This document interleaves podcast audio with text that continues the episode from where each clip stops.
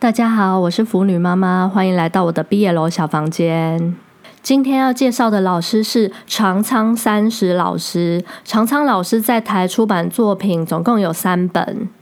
腐女妈妈，我觉得其中两本都很好看，一本是 Life 线上的我们，另一本叫我中了头奖七元的三天。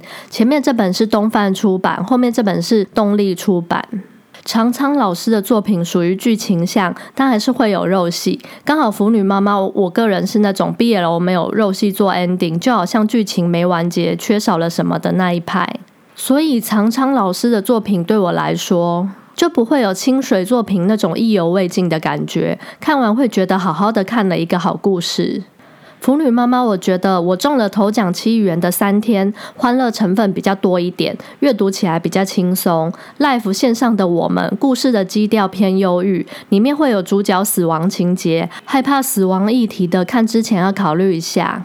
我自己是很害怕结局是以死亡 ending 的故事，尤其是好结局，但最后是以死亡做 ending，会有一种瞬间从漫画世界被拉回现实的感觉。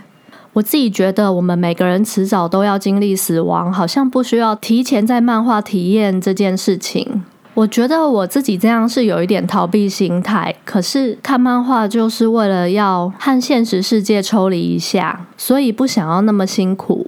我自己爱看 BL 漫画的其中一个原因，就是想要一直保持恋爱脑。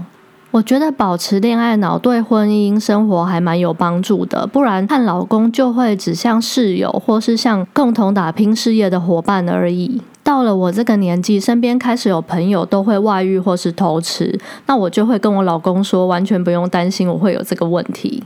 因为我觉得二次元里的人物都比现实中的人还帅啊，所以根本不用担心。而且想要享受恋爱的气氛，根本不需要冒高风险去偷吃，只要看漫画就好了。好像扯太远了，回到好结局以死亡 ending 的故事。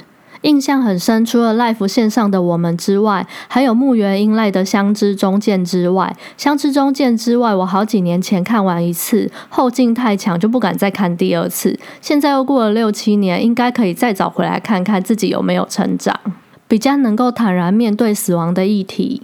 不过，如果是殉情结局那种，我就可以，因为现实中殉情的比较少，反而比较难入戏，也不太会跟自己的经验做连接。像我每次看完 Life 线上的，我们都会想，我好爱我的老公儿子，我不想面对有一天要跟他们分开这件事。所以好结局，但是死亡 ending 都会让我看完心情受影响，算是一个我自己的雷点。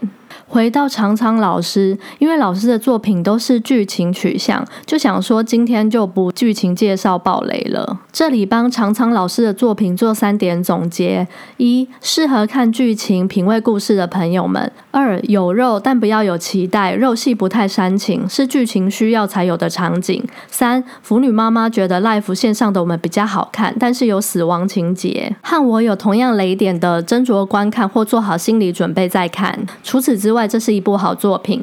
今天就和大家聊到这，我是腐女妈妈，欢迎下次再回到我的 BL 小房间，我们下次再见，拜拜。